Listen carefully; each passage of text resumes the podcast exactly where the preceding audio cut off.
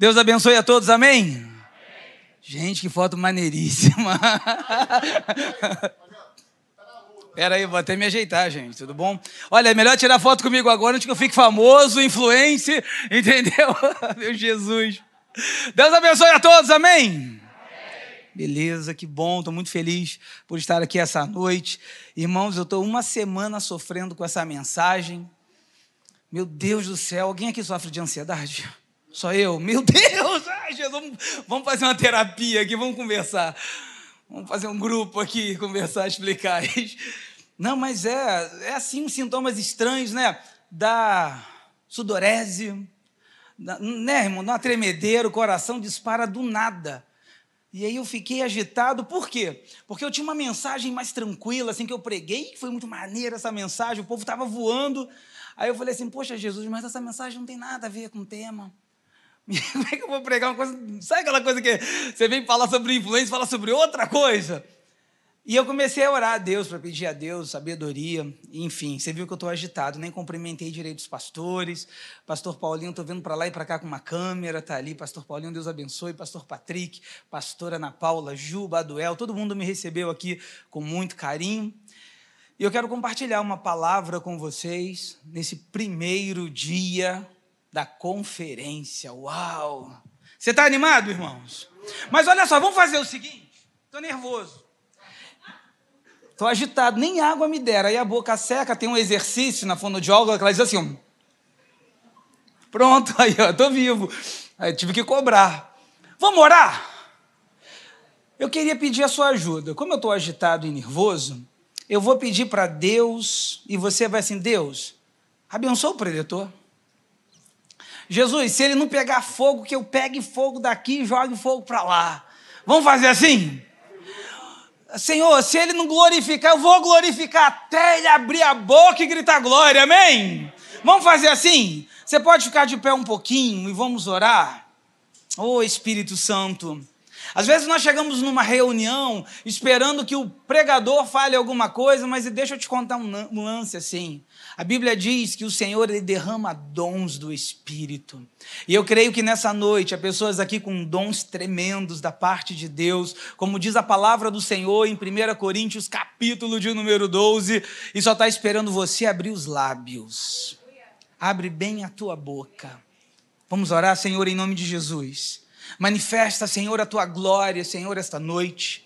Senhor, tu sabes e conheces as minhas limitações, meu Pai mas que nessa noite o teu Santo Espírito seja derramado sobre este lugar, a ponto que até as pessoas que estão nos assistindo pelas mídias sociais sejam impactadas e possam também desfrutar deste banquete que o Senhor está derramando aqui esta noite. Meu Deus, nos contagia com teu Espírito, aviva-nos, Senhor, essa noite. Nós clamamos o teu socorro, Espírito Santo tem manifesta os seus dons, tem liberdade no nosso, no nosso meio. Aquele que entrou aqui enfraquecido, triste, pai, cabisbaixo, que seja neste momento avivado pelo teu poder. Nós oramos, Pai, em nome de Jesus. Então você agora está convocado para glorificar até o final da mensagem, amém? Tome seu lugar em nome de Jesus. Você pode aplaudir, pode glorificar. Vamos aquecer, irmãos. Vamos aquecer. Abra comigo a palavra do Senhor. Eu quero falar sobre. Deixa eu ver se funciona aqui, meu Deus. Olha aí. Quero falar sobre superando as fraquezas pelo poder da palavra. Superando as fraquezas pelo poder da palavra. Abra comigo, nós vamos ler o primeiro texto. Primeira carta de Paulo a Timóteo, capítulo de número 4, a partir do versículo de número 12. Vamos gravar esse versículo hoje. Quem achou, diz. Quem não achou? Olha aí. Diz assim: Ninguém o despreze por você ser jovem. Pelo contrário, seja um exemplo para os fiéis na palavra, na conduta, no amor, na fé, na pureza. Até a minha chegada, dedique-se à leitura pública das Escrituras, à exortação, ao ensino. Não seja negligente para com o dom que você recebeu, o qual lhe foi dado mediante profecia, com a imposição das mãos do presbitério. Abra comigo agora a segunda carta de Paulo a Timóteo, capítulo de número 1, versículo de número 6. Quem já conseguiu diz. Foi fraco, viu? Mas eu vou ter. Quem agora achou diz. Amém. Eu ia começar cantando, mas de repente eu, ouvi uma oração, Espírito Santo, segura o dom, segura o dom. Estou sensível à voz do Espírito. Diz assim, 2 Timóteo, capítulo de número 1, versículo de número 6. Por esta razão, venho lembrar-lhe que reavive o dom de Deus que está em você pela imposição das minhas mãos. Porque Deus não nos deu espírito de covardia, mas de poder, de amor e de moderação. Portanto, não se envergonhe do testemunho de nosso Senhor, nem do seu prisioneiro, que sou eu pelo contrário, participe comigo dos sofrimentos a favor do Evangelho, segundo o poder de Deus que nos salvou e nos chamou com santa vocação, não segundo as nossas obras, mas conforme a sua própria determinação e graça que nos foi dada em Cristo Jesus antes dos tempos eternos e manifestada agora pelo aparecimento do nosso Salvador Cristo Jesus. Ele não só destruiu a morte, como trouxe à luz a vida e a imortalidade mediante o Evangelho. Amém? Queridos, olha, o que nós estamos lendo aqui, Paulo ele vai escrever a primeira carta para Timóteo e no século XIII, essa carta vai ser chamada de carta pastoral.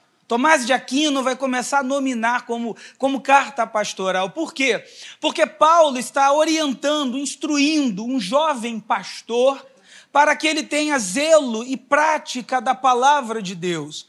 A primeira carta que Paulo escreve a Timóteo, Timóteo está em Éfeso, liderando a igreja. Então você imagina, tem um jovem liderando a igreja, e na primeira carta, o que me marca quando eu comecei a ler, não só pelo fato da, do, do, do versículo da conferência, que está dizendo: olha, não deixa ninguém tirar graça com você da sua mocidade. Isso aqui na minha versão atualizadíssima. Mas ele vai dizer também: olha, não negligencie o dom, não despreze o dom, não haja com o dom que te foi dado segundo profecia. Sabe o que ele estava dizendo ali? Foi profecia. Deus revelou que tem um chamado especial com você, Timóteo.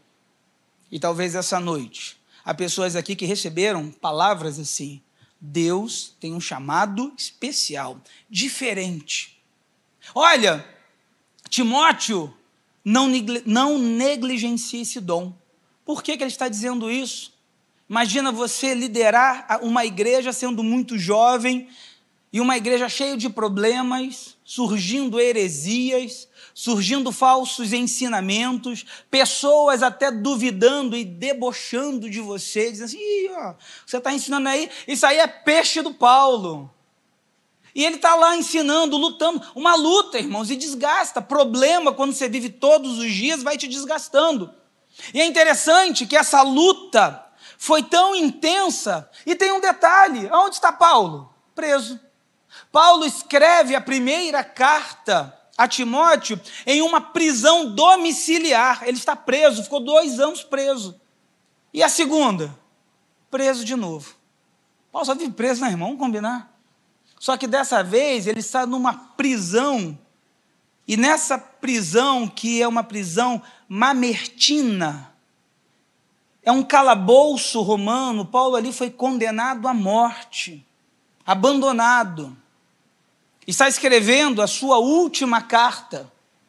E ele está escrevendo de novo para Timóteo, porque está chegando algumas notícias para Paulo dizendo que Timóteo, ele estava sentindo pelo tom da carta, você percebe que Timóteo estava sentindo peso. Ele estava sentindo as lutas que estavam se levantando contra ele. Por isso que Paulo agora vai dizer assim: Timóteo, reaviva o dom. É interessante você ouvir isso. Primeiro ele diz: olha, não, não despreze, negligencie. Ou seja, eu vou falar aqui na, na linguagem mais moderna: cuidado com as influências que nós estamos vivendo nesse mundo. Cuidado! Há muitas coisas interessantes nesse mundo. Cuidado! Paulo está dizendo isso, eu sei que você está recebendo, nós impomos as mãos sobre você, mas não despreze o dom que você tem. Só que agora Paulo está dizendo assim, Timóteo, reaviva esse dom. E a palavra original diz assim: Timóteo, põe fogo. Timóteo, outra outra tradução, inflame a sua mente. Porque quando você diz assim a palavra arrependimento no grego é metanoia, é mudança de pensamento. Então quando a Bíblia diz arrependam-se, diz mude a sua mente. Reaviva. Estamos vivendo dias que se nós não reavivarmos o dom do Espírito Santo, nós não iremos atravessar. E o que mais me deixa assim animado, sabe qual é a plataforma que Paulo está usando para transmitir? Não é o YouTube, o Instagram, Facebook. É prisão, irmãos. Paulo está preso. E você imagina como é que esse influência está animando. Eu estou seguindo um camarada que vive sendo preso, apedrejado. Eu estou liderando uma igreja e agora eu estou andando meio desanimado, porque, de novo, em tão curto espaço de tempo, colocaram fogo em Roma, caçaram, prenderam Paulo, colocaram ele numa prisão. Paulo está pedindo, sabe o que? Timóteo, quando você vier, traz os meus livros.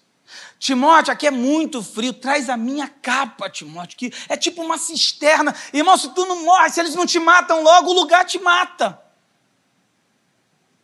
É, essa, é esse o canal que Paulo está utilizando para motivar Timóteo. E quando você começa a estudar as cartas, você vai ver algumas características de Timóteo. Timóteo, o texto vai nos mostrar ele um pouco tímido, com algumas dificuldades de se expressar. Ele vai se converter na primeira viagem que Paulo fez e, e passando por Listra, ali, Derbe, ele vai ver um menino com talento incrível. E é interessante que quando a gente descrever mais um pouquinho de Timóteo, Paulo via talento nele, mas ele mesmo não via. Você já sofreu algumas pressões e algumas vozes que diz que você não tem tanto talento assim? Às vezes nós estamos vivendo uma geração que parece ter uma voz do inferno dizendo que você não tem talento, que você não consegue, que você vai ser um fracassado, uma fracassada. Paulo olhou para Timóteo e viu em Timóteo um talento, mas Timóteo não via. E você vai perceber aqui na vida de Timóteo que Timóteo traz algumas questões. Primeiro, ele era muito jovem. Irmãos, não é problema ser jovem, é problema ser jovem? Não é, irmãos. Embora, confesso para vocês, que eu fiz algumas coisas na minha, no meu início de ministério que eu não faria hoje. Irmãos, eu já me vesti de pastores. Vocês conhecem pastoria? Você acredita que uma vez eu entrei num púlpito, igreja lotada, 1.500 pessoas, com um nariz enorme, imitando pastoria? E quando eu espirrei, o nariz acendia? Parei. eu não faria isso hoje. Você acredita que uma vez nós estávamos na igreja em Copacabana fazendo uma apresentação que nós iríamos descer o paralítico? O bombeiro não veio. Eu virei o bombeiro, falei assim: deixa comigo que eu entendo de amarrar o cara e descer. E o cara acreditou. A peça rolando, muito. Foi uma gestão que o pastor Rômulo estava. Eu me lembro que quando eu desci, o paralítico começou a virar maca. Eu falei, Jesus. Eu falei assim, já está dando ruim, Fabiano. Eu falei, não, eu conheço esse negócio. Peraí. Desceu, irmãos. Mas o meu, essas coisas, essa loucura que você, que eu fiz, de alguma forma contribuíram para a minha formação que eu sou hoje. Não tem problema ser Eu gosto de jovem, jovem, jovem tem umas ideias muito doidas, fala sério. Aí, pastor, vamos fazer um negócio assim, assado. Que negócio, que negócio. E aí quando chega aqui, trava. Ué, mas tu não falou que ia voar? É, falei. Irmãos, não tem problema ser jovem, só que ele era um jovem cuidando de um ministério e Éfeso era uma parada assim muito punk, porque Éfeso, de cara ali, era uma cidade movimentada pelo templo de Diana. Diana era uma deusa que todo mundo gostava, porque também, né? A imagem dela tinha um monte de peito, alguma coisa doida, deusa, da, deusa assim da, da, da fertilidade, deusa não, como é que é que nasce muitos filhos? Fertilidade. Era isso mesmo, tá vendo? Eu falei certo. E lá tinha uma parada do, do templo dela, também tinha o Baco. O Baco gostava de um vinho. Então, os cultos de Diana eram animadão. Era uma cidade, para você ter uma ideia, Éfeso era, era, tinha muitos filósofos. Era uma cidade que era difícil. Imagina você sendo um jovem num lugar cheio de tentação e ainda a gente guerreando contra você. E o tempo da Diana lá, só a mulher passando pelada e falando assim: vem, filha, vem, vem, vem cultuar. Você tem uma ideia, não tem essa expressão, não me exponha? Você está me expondo. Já ouviu essa expressão? Sabe de onde vem? Éfeso. Por quê? Porque os cultos eram animados, tinha um negócio de orgia. Quando elas ficavam grávidas, elas botavam as crianças, os bebês, na rua, expostos. E as pessoas vinham e buscavam. Por isso vem a expressão não me exponha. Você está exposto, você está deixado. Era nesse lugar que Timóteo, um jovem, ele precisava ter uma boa reputação, ele precisava se conter, ele precisava dar um bom exemplo, que ele tinha que viver as heresias. Esse não tem problema ser jovem, mas a gente está vivendo muitas lutas.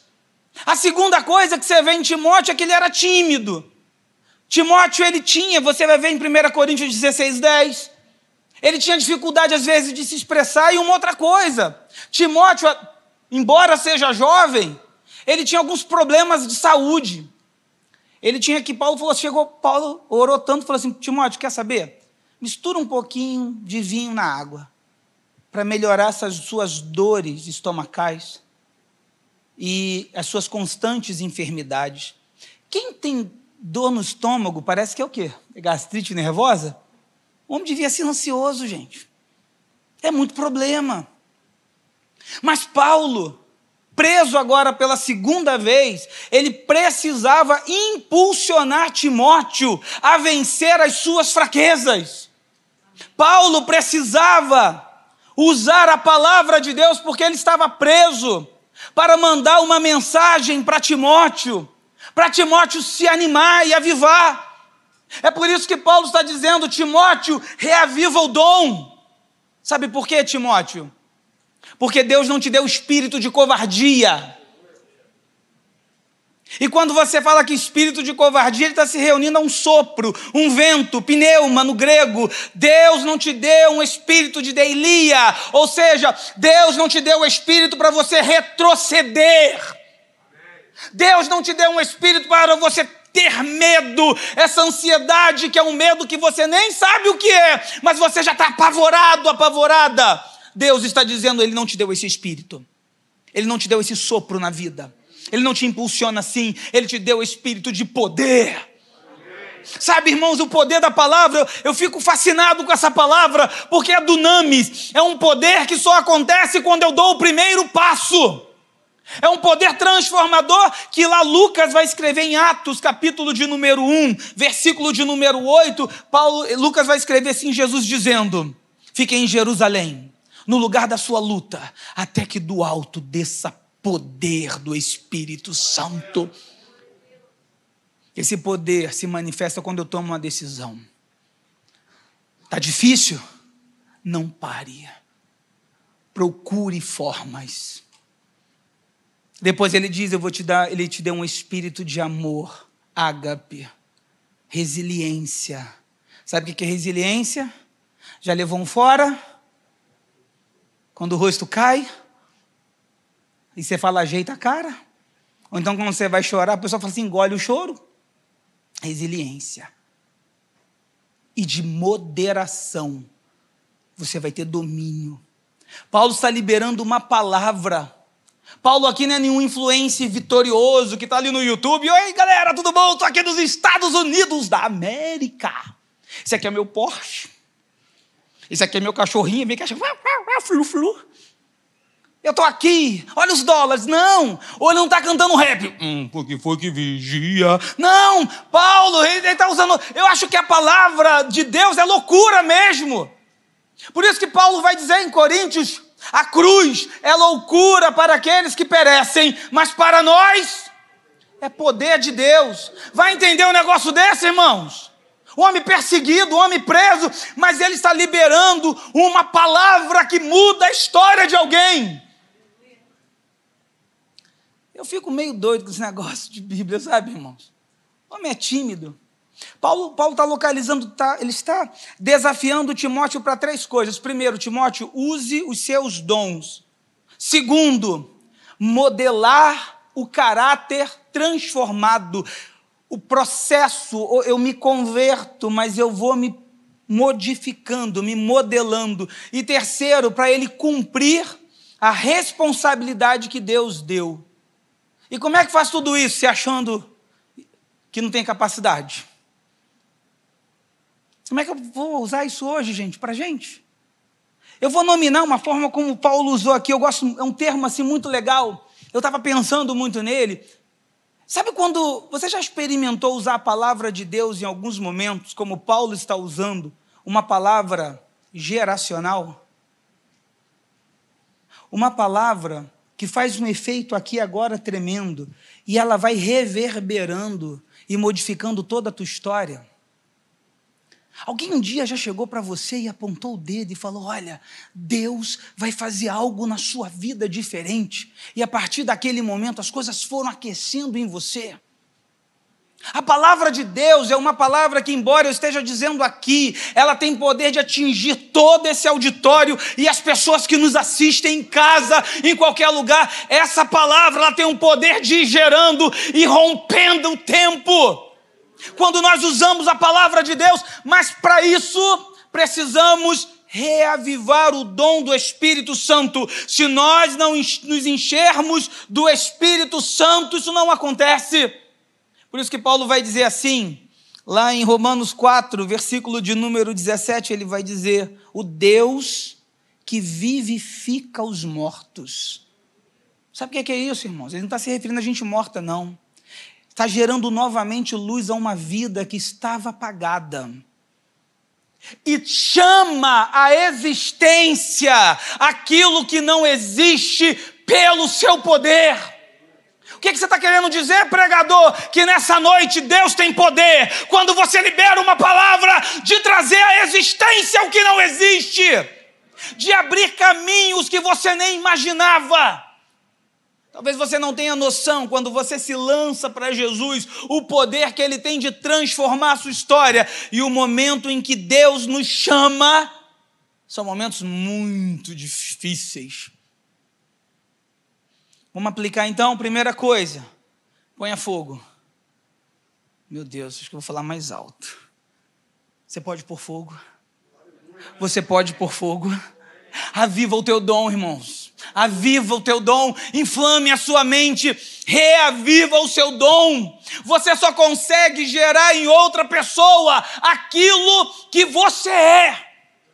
Ninguém vai se influenciar. Vamos para a igreja comigo? Como assim? está todo lascado, vamos para a igreja? Meu Deus do céu, que, onde é essa igreja? Por quê? Você vai? Eu falei, não, vou por outro caminho. Pelo amor de Deus, irmão. Você sabe que eu já falei isso para uma pessoa? Falei, olha minha filha, vou te falar um negócio. Nem eu ia na tua igreja. E ela era membro da nossa igreja, nem eu ia. Porque brincadeira, eu olho para você. aquilo que parecia impossível. Irmãos, dá um sorriso. Ergue o peito de pombinho assim, irmão. Ó, ó, ó. Encolhe a barriga. Você precisa, assim como diz a palavra, quando você orar, creia que já recebeu a palavra e viva como um vitorioso. Reaviva o dom. Nós somos evangélicos. Paulo, Paulo ensina uma coisa tremenda quando ele diz assim, lá em, preso de novo em Filipenses. Meu Deus do céu, será que vão soltar Paulo um dia? Está preso. Ele diz assim: ó, posso todas as coisas naquele que me fortalece. Mas ele está dizendo que ele pode suportar todas as coisas. Eu não sei o dia que você está vivendo, mas esse dia Deus te dá poder para você ser mais do que vitorioso você pode suportar. Deus não nos deu o espírito de covardia. O grande problema, irmãos, é que Timóteo, vendo todo aquele problema, Paulo está recebendo: olha, Paulo, você sei que você está preso, está bravo para o teu lado aí, está todo mundo te abandonando, mas Timóteo está meio balançado. E lidar com emoções e sentimentos é uma luta, é ou não é? E saber separar e achar que isso não é sinônimo. Porque emoção é uma coisa e sentimento é outra coisa. Quem manda na sua vida? Quem manda em você? Quem manda em você são os seus sentimentos? Quem é que governa a sua vida? Quem é que dá ordem para você? Queridos, nós servimos um Deus que tem poder de nos curar das nossas dores. Você tem noção disso? que o profeta Jeremias gerou uma palavra. Eu vou chamar de geracional, porque ela nos atinge hoje. Jeremias 30, versículo de número 17: Porque eu, Senhor, cicatrizarei todo o vosso ferimento e sararei as suas feridas.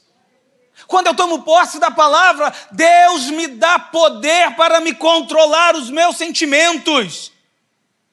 É uma palavra, olha, eu, eu, fico ele diz assim: olha, Paulo vai falar assim para Timóteo: Timóteo, pregue a palavra, esteja preparado a tempo e fora de tempo. O que, que é isso? Pregue. Pastor, não estou muito bem hoje, não. Fale de Jesus. Sabe, eu me lembro que o pastor Paulo, quando me ordenou, ele liberou uma palavra sobre a minha vida que foi muito incrível. Ele disse assim: Pastor Fabiano, o dia que você estiver se sentindo mais fraquinho, será o dia que Deus mais irá te usar. Posso compartilhar com vocês? Você quer receber essa palavra? Levanta a mão assim. Quero profetizar sobre a sua vida. Você quer receber mesmo? Você diz amém. amém. Meu irmão, eu profetizo sobre a sua vida no nome de Jesus. Assim como eu recebi uma porção, que o dia em que você se sentir mais fraquinho, seja o dia que Deus mais te use pelo poder do nome de Jesus. Amém? Oh, aleluia! Então anima-te! Aleluia! A palavra. Você já percebeu que a palavra só faz efeito na minha e na sua vida quando eu recebo ela como verdade? Até as críticas.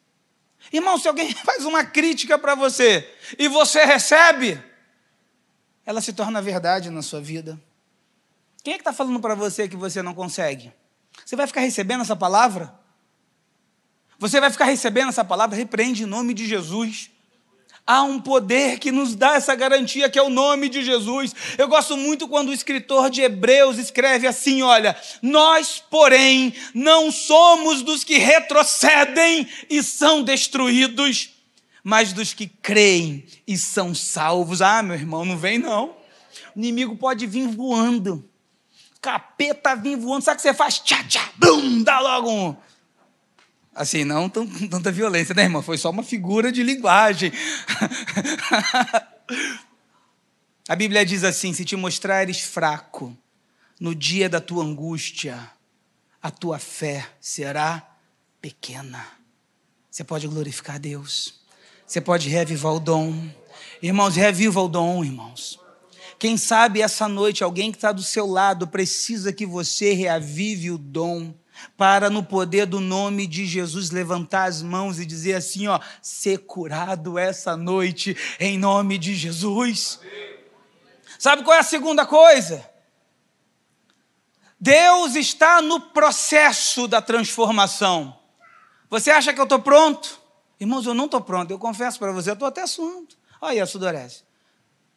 Mas nesse processo de transformação, nós vamos que agora nós estávamos temos que ter cuidado com nossos, as nossas emoções, os nossos sentimentos, e nós precisamos entender os nossos desejos e as paixões da vida. Lembra que eu falei de Éfeso? As mulheres tudo lá animada, os homens também. Onde você tá? Onde, onde você vai estar nessa, nessa festa? Paulo vai dizer para Timóteo assim: Timóteo, foge das paixões da mocidade. Tem muito laço, irmãos. O original, a palavra foge, é tipo assim, ó, escapa com segurança. Esse é o entendimento que ele vai te dar. Porque senão, você vai, Paulo relatou assim, olha, Timóteo, o Demas, ele amou mais o, o século presente e ele me abandonou. Paulo está sendo abandonado por pessoas dentro da missão. Sabe por quê? Foi seduzido. Irmãos, você acha que é difícil? É, não é difícil? É difícil ser seduzido? Uma vez eu vou contar para vocês. Eu estava parado atendendo um cliente, né? Cheguei na porta do cliente. O cliente estava demorando a abrir a porta do salão. Estava tocando uma música. Eu me peguei dançando. Eu estava assim, ó. Deixa acontecer. Falei, gente, não estou puro. Eu estava cantando.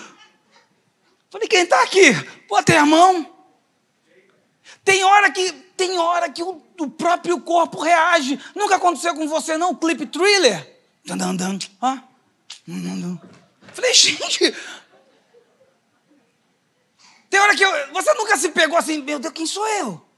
Estou esquisito. A pergunta é de novo: quem é que conduz a sua vida? São os seus desejos? É, são eles que ditam a norma? Os seus desejos que te dominam? A Bíblia vai dizer, Provérbios 25, 28, assim como uma cidade que tem os muros derrubados, assim é aquele que não tem domínio próprio. Uma vez um jovem me perguntou assim, pastor, eu amo Jesus demais, pastor, eu quero Jesus, eu quero Jesus, mas pastor, eu tenho alguns desejos que são contrários à Bíblia. Eu, como assim, meu filho? Não, pastor, eu, eu tenho alguns desejos e. Ah, pastor, os meus desejos de relacionamento afetivo são diferentes daqueles que a Bíblia diz ser. Aí eu virei para ele e falei assim, mas e qual o problema até agora? Você ama Jesus? Ele, não, pastor, peraí, está esquisito você, hein? Eu, como assim? Me explica. Eu estou dizendo para o senhor que eu tenho desejos contrários à Bíblia, na área afetiva. Mas eu amo Jesus. E eu estou perguntando então para você de novo. Me explica o problema. Ele ficou sério olhando para mim e falou: então deixa eu explicar que talvez você não esteja me entendendo. Você não está me entendendo. Você já conversou com Deus e ofertou esse desejo a Ele? Você já conversou com Deus assim, Jesus, eu quero viver a tua vida. Eu estou trocando a minha vida para viver a sua, Senhor. Eu quero, eu não quero viver a minha história, eu quero viver a história que o Senhor separou para mim. O grande problema é que você está vivendo uma luta tentando se curar, ou, ou mudar, ou transformar a sua vida de uma coisa que você tem que ofertar para Deus como uma vida sacrificial. E é isso que Paulo vai nos ensinar em Romanos, capítulo de número 12, diz assim, ó: "Rogo-vos Rogo-vos, pois, irmãos, pelas misericórdias de Deus, que apresentei o vosso corpo como sacrifício vivo. O problema é que eu estou querendo consertar coisas na minha vida, para viver uma vida com Deus e Deus não está querendo isso. Deus está te chamando da forma como você é e diz assim: filho meu, entrega-me a tua vida, entrega-me os teus desejos e deixa eu ser o seu Senhor. Ele vai dizer mais, Paulo, Paulo vai dizer assim: olha, não tomai forma desse mundo, mas antes se transformem pela renovação do vosso entendimento, para que vocês possam experimentar qual seja a boa, perfeita e agradável vontade de Deus. Eu estou cansado de pregar, irmãos, eu não estou mais pregando esse negócio do pode e não pode. O que, que você prega então? Entrega os teus caminhos ao Senhor. Entrega os teus desejos ao Senhor. Entrega tudo. Jesus diz assim: olha, aquele que quiser vir após mim, negue-se a si mesmo. Tome a sua cruz e vem comigo. Come here. come here, vem aqui. Meu inglês está muito ruim, gente. Como é que é? É isso aí. Depois a gente liga a tecla SAP, vem comigo. Para que ficar lutando sozinho ou sozinha? Para que ficar num conflito, irmãos? Você, você se entrega para Jesus. O que eu aprendo quando Deus libera sobre nós o amor ágape é que esse amor me faz dominar o. Eu, eu entendo o que é amor. Eu entendo que é amor sacrificial. Deus nos deu um espírito de amor. O amor de Jesus é que supre as nossas necessidades. É o amor de Jesus que me faz, é o amor de Jesus que faz uma pessoa deixar tudo no Brasil e se enveredar pelo mundo. É o amor de Jesus que faz você renunciar à sua própria vida para viver o evangelho. Talvez os nossos conflitos sejam grandes porque eu nunca experimentei dizer assim: Jesus, eu sei quem eu sou. O Senhor também sabe. Eu não quero mais lutar contra os meus desejos, mas eu eu quero entregá-los para ti. Administra, Senhor. Oh, aleluias. Aleluias. Você pode glorificar a Deus. Quantas pessoas eu estou vendo assim que não estão conseguindo entender, eu falo assim: para de se negar e se entrega para Jesus. Deixa Jesus trabalhar em você, deixa Ele mudar a sua vida. Vamos para a terceira coisa para me encerrar. Você precisa ter uma convicção Deus te chamou. Foi isso que Paulo disse. Deus te chamou, Timóteo. Deus te chamou. Deus te chamou, pastor Patrick. Você foi escolhido. Isso é muito louco, porque o texto de Jeremias diz isso antes que você tomasse forma no ventre da sua mãe, eu já tinha te separado. É isso que me apaixona em Deus. Sabe por que vocês estão aqui essa noite? Porque vocês foram separados por Jesus. Pastor, não fui, não foi. Você precisa nessa noite se deixar levar pelas águas da transformação de Deus.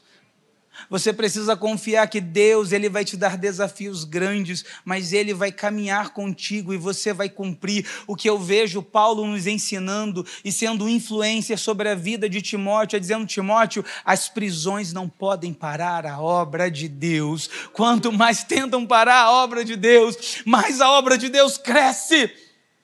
Ele te deu um espírito de moderação. Sabe o que é isso? Controle da mente no original. Já tentou controlar sua mente? Já tentou? 2 Coríntios, capítulo de número 10. No versículo 5, Paulo vai dizer algo incrível. No 4, ele diz assim: Olha, as armas da nossa milícia não são carnais, mas espirituais e poderosas em Deus para destruir fortalezas. E no original ele diz assim: e sofismas, pensamentos mentirosos. Os sofistas eram um problema para Sócrates, porque enquanto Sócrates procurava a verdade, os sofistas eles mentiam, eles faziam de uma mentira ser uma verdade, porque eles eram treinados para convencer. E Paulo diz mais, aí no versículo 5, Paulo vai dizer assim: levando cativo, amarrado, preso, todo pensamento à obediência a Cristo. Você já tentou levar seu pensamento amarrado? Vem cá, está amarrado. Paulo está nos ensinando, irmãos. Quando eu vejo esses grandes pensadores aí dizendo coisas, principalmente da terapia cognitiva comportamental, a Bíblia já falava isso há muito tempo. Nós temos como ter controle em Cristo Jesus. Deus nos deu um espírito de moderação. Essa moderação me faz superar. Você sabe que tem muita gente nervosinha, por quê? Porque sofreu problema no passado. E ah, não, eu, eu sou nervoso assim mesmo. Conhece gente assim? Eu falo a verdade. Pisou no meu calo, golpe de karatê. Comigo é assim, falo mesmo. Deus nos dá espírito de moderação, de domínio. Sabe o que é essa moderação, irmãos? Às vezes, alguns de nós carregamos marcas na vida. dores na vida, tristeza na vida, mas Deus nos dá poder para dominá-los. É incrível isso. É incrível, estou pregando aqui para vocês e, e sou totalmente curado de abandono, porque eu também fui abandonado. Eu também tive problema dentro de casa. Meu pai sumiu com 10 anos de idade para nunca mais voltar. E esses problemas que, que permearam a minha vida, de um pai que espancava a minha mãe, de um pai que me batia, de um pai que, que deixou pelo Brasil aí um monte de filho espalhado, que morreu distante, isso marca a vida da gente. Eu cresci a minha adolescência e juventude revoltado. E sabe o que, que acontece quando você não tem domínio? Se você não se curar daquilo que te feriram, você fere outras pessoas. Se você não fechar essa marca, essa dor, você contamina outros. Você reproduz aquilo que te fizeram. Mas Deus tem poder de nos curar, porque Ele nos dá um espírito de moderação. Deus tem poder de sanar essas dores que às vezes a vida traz. Deus, Jesus Cristo, ele morre numa cruz, ele ressuscita, ele te dá vida eterna, mas ele também te dá Espírito Santo para você viver essa vida e você continuar de pé. Deus tem esse poder. E vou te contar uma coisa: ele te dá mais, ele ouve as suas orações. Paulo está numa prisão pregando. Paulo está numa prisão pregando para quem ele chama de filho. Um moço, se você vê a história de Timóteo, o pai dele era grego e a mãe era judia. Paulo, Paulo é que vai circuncidá-lo. Ora, significa que o pai grego não deixou a mãe judia fazer com o filho segundo a tradição judaica. O conflito dentro de casa. Aí eu, eu, olho um monte de rostinho aqui e tem pessoas que vivem conflitos dentro de casa, tristezas dentro de casa, insatisfação dentro de casa. Mas eu quero te falar uma coisa: há um poder na palavra de Deus que, quando ela é liberada, ela nos dá força para continuar. Deus tem esse poder. E sabe qual é o grande problema? Não deixe o que você não deixe o que você não pode fazer. Não deixe o que você não pode fazer impeça aquilo que você pode. Tem coisas que eu não posso fazer, mas tem coisas que eu, outras eu posso. E eu posso orar no nome de Jesus. Eu posso essa noite, daqui dessa plataforma que eu estou, liberar uma palavra pelo poder do nome de Jesus. E essa palavra ir ao encontro das minhas necessidades e mudar a minha história. Sabe o que, que Paulo vai dizer? Timóteo, 2 Timóteo 2,9, ele diz assim: Timóteo, eu estou sofrendo até agora algemas. Eu estou sendo tratado, Timóteo, como um malfeitor. Contudo, a palavra de Deus não está algemada. A palavra de Deus, Timóteo, não está algemada. Eu posso proferi-la essa noite pelo poder do nome de Jesus. O inimigo sabe, meus irmãos, que o único que pode parar o processo de Deus na sua vida não é diabo, não é adversidade, não é doença, não é rejeição, não é pobreza, não é exclusão. O único que pode parar o processo de Deus é você. É você.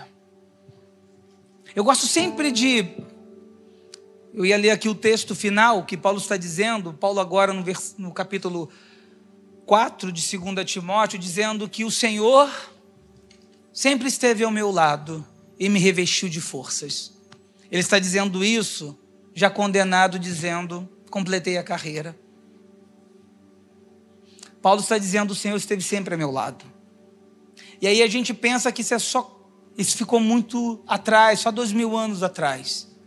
E nós nos esquecemos que no início do século XX, um homem negro, de 36 anos, muito pobre, negro, pobre, filho de ex-escravos, vivendo a segregação nos Estados Unidos, sofrendo preconceito, foi numa escola bíblica estudar sobre a palavra. O professor, racista. E olha que ele foi um dos precursores iniciais do movimento do pentecostalismo, Charles Fox Parham. Falou assim: Eu até ensino você, mas você pega a sua cadeira e senta do lado de fora porque você é negro e eu não quero misturar. Ele se revoltou, ele foi embora, ele juntou com uma galera e vamos quebrar tudo. Não fez isso, não. Porque quem tem o Espírito de Deus sabe o tempo e as estações.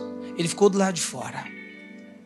A Bíblia, a Bíblia, eu estou até aqui, ó. A história vai nos dizer que ele foi batizado com o Espírito Santo. Irmãos, ele foi para Los Angeles. Ele alugou um galpão. Começou uma igreja. Você sabe o que, é que Deus fez? Trouxe a elite espiritual, não.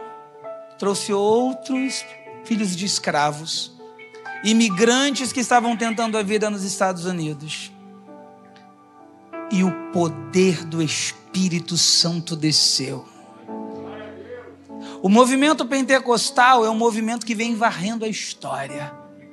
Pode fazer a consulta. Cada dez evangélicos, sete, oito é pentecostal. Porque um homem negro que foi posto para fora da sala não parou, mas gerou uma palavra de poder. Talvez você essa noite entrou aqui se sentindo rejeitado e pequeno, mas Deus quer ensinar você a vencer os seus medos.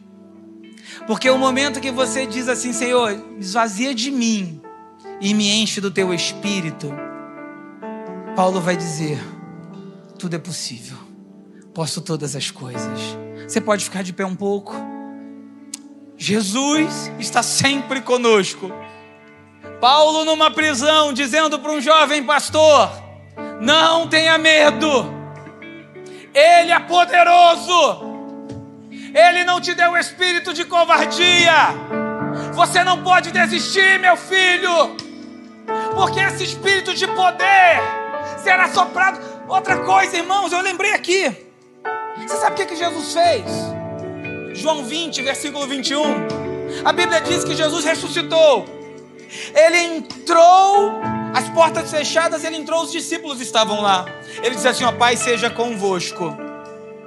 Assim como o Pai me enviou, eu envio vocês. Aí a Bíblia diz: E tendo dito isto, você sabe o que, que ele fez?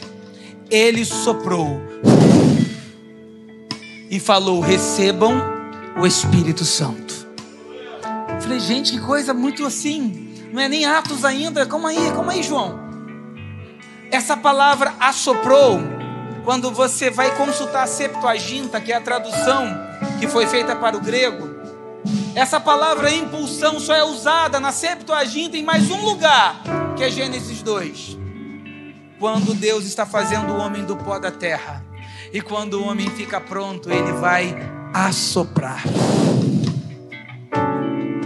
Se no Antigo Testamento o sopro de Deus gerava vida, no Novo Jesus está gerando uma nova vida sobre a vida que já está. Eu quero te dizer essa noite que você pode liberar uma palavra e Deus irá transformar a sua história. Nem contei do meu pai, para quem não sabe, né? Eu orei muito pelo meu pai, não vi meu pai. Quando eu me casei, meu pai morreu. E eu falei assim: Jesus, eu orei tanto. Mas ele deixou uma irmã, eu liguei para a irmã. Para resumir, aquele homem que não acreditava em nada. Minha irmã falou assim: meu irmão, meu pai, o nosso pai, nos últimos dias, com câncer na garganta, um grupo da Assembleia de Deus de Manaus veio visitá-lo. E falaram para ele: o Senhor quer receber Jesus. O nome dele era Máximo. Seu Máximo, o Senhor quer receber Jesus como seu único e suficiente Salvador meu pai levantou as mãos. A palavra que eu gerei aqui no Rio de Janeiro foi ao encontro do meu pai pelo poder do nome de Jesus. Jesus nos ensina que quando você libera uma palavra, você pode não estar vendo, mas ela está indo de encontro. A Bíblia não diz que Timóteo chegou até Paulo, mas a Bíblia nos relata que ele liberou uma palavra que há dois mil anos tem sustentado a história da igreja. E nessa noite, Deus tem poder para te avivar, para curar suas dores, para te impulsionar, para você ir muito mais além. Eu creio nesse poder.